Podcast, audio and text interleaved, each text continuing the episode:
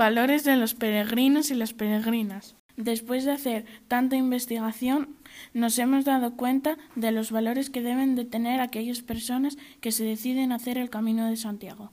Aquí os contamos algunos de ellos que esperemos que os sintáis identificados. Humildad, hospitalidad, saber compartir, solidaridad, respeto a los demás y al medio ambiente, empatía, tolerancia, esperanza, caridad, fortaleza, justicia, prudencia y fe.